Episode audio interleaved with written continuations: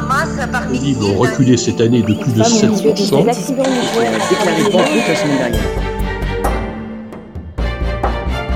L'information pour le monde suivant. Et si on replaçait l'utilité au cœur du journalisme?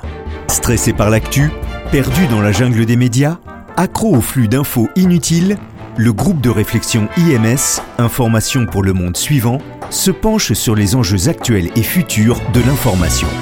Dans ce septième épisode, Didier Pourquerie, vice-président d'IMS, nous rappelle que les médias ne sont pas uniquement des vecteurs d'actualité ou des supports de publicité, ils sont aussi depuis toujours des ressources à consulter pour se faciliter le quotidien. Mais comment peuvent-ils passer d'une source d'infoservices et d'actualité à une production utile socialement? Pendant longtemps, la lecture du journal, sorte de prière du matin réaliste, selon Hegel, servait également et plus prosaïquement à s'informer sur les pharmacies de garde, les horaires de messe, la météo locale ou les programmes de cinéma. Cette partie, jugée comme peu noble dans la plupart des rédactions, était pourtant essentielle pour asseoir la familiarité avec le public, la fidélité et la reprise en main du dit journal à un autre moment de la journée. Cet infoservice était d'ailleurs évalué sans indulgence par les lecteurs, pas question qu'un horaire fût faux ou une adresse incomplète. Issu d'un travail de fourmi, les rubriques de fin de journal incluaient aussi les annonces des particuliers mélangeant informations factuelles, un tel est décédé, et informations service euh, lors de ses obsèques. Supprimer telle ou telle rubrique de cette partie-là du journal était grave, nous dit euh, Didier Pourquerie. On se souvient de la levée de bouclier des lecteurs du Monde lorsque le journal du soir cessa de publier son supplément radio-télé. La baisse des ventes en kiosque qui s'ensuivit le week-end interrogea le quotidien sur l'importance de l'infoservice dans l'équilibre des contenus qu'il proposait le samedi après-midi. Pour rester dans les pages du même quotidien, celui-ci publia longtemps un dossier annuel pour aider ses lecteurs contribuables à remplir leur déclaration de revenus. On est là dans l'info pratique. Il s'agit de fournir au public une sorte de mode d'emploi au service de sa vie quotidienne. Notons que cette partie-là du, journal est la plus propice au glissement vers la communication publicitaire, précise Didier Pourquerie. Les dossiers spéciaux, finances personnelles, immobilier, destination de vacances, achat de fin d'année ou automobile sont réalisés par des journalistes mais servent à attirer la publicité dans leurs colonnes. Dans le jargon, ces dossiers sont appelés euh, pièges à pub. Parfois même, la frontière est fine entre ce qui constitue du contenu rédactionnel et ce qui relève du public rédactionnel. Si l'on voit bien ce que peuvent recouvrir les expressions information service et information pratique, qu'en est-il plus largement du concept d'utilité appliqué à ce domaine?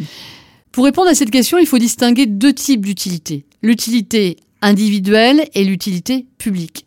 Pour Didier Pourquerie, une enquête peut se révéler d'utilité publique si elle dévoile des mécanismes déviants et si ce dévoilement conduit à un changement des règles de la vie en société.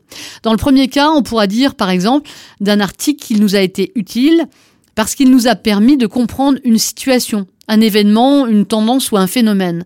Dans le second cas, une enquête peut se révéler d'utilité publique si elle dévoile des mécanismes déviants et si ce dévoilement conduit à un changement des règles de la vie en société. Une enquête sur les pratiques frauduleuses ou malsaines d'un secteur économique peut conduire, par exemple, au durcissement d'une législation ou un changement des pratiques de contrôle.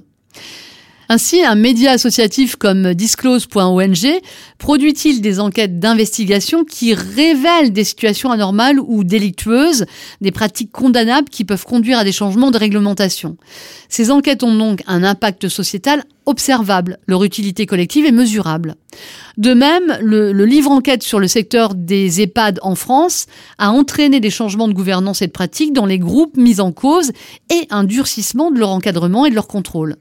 Notons que l'enquête de dénonciation est une pratique ancienne. Quand en 1923, Albert Londres, dans Aubagne, décrit les conditions de vie épouvantables des bagnards en Guyane, il lance un mouvement qui va conduire en 1925 à un début d'humanisation du système et en 1938 à sa fermeture définitive.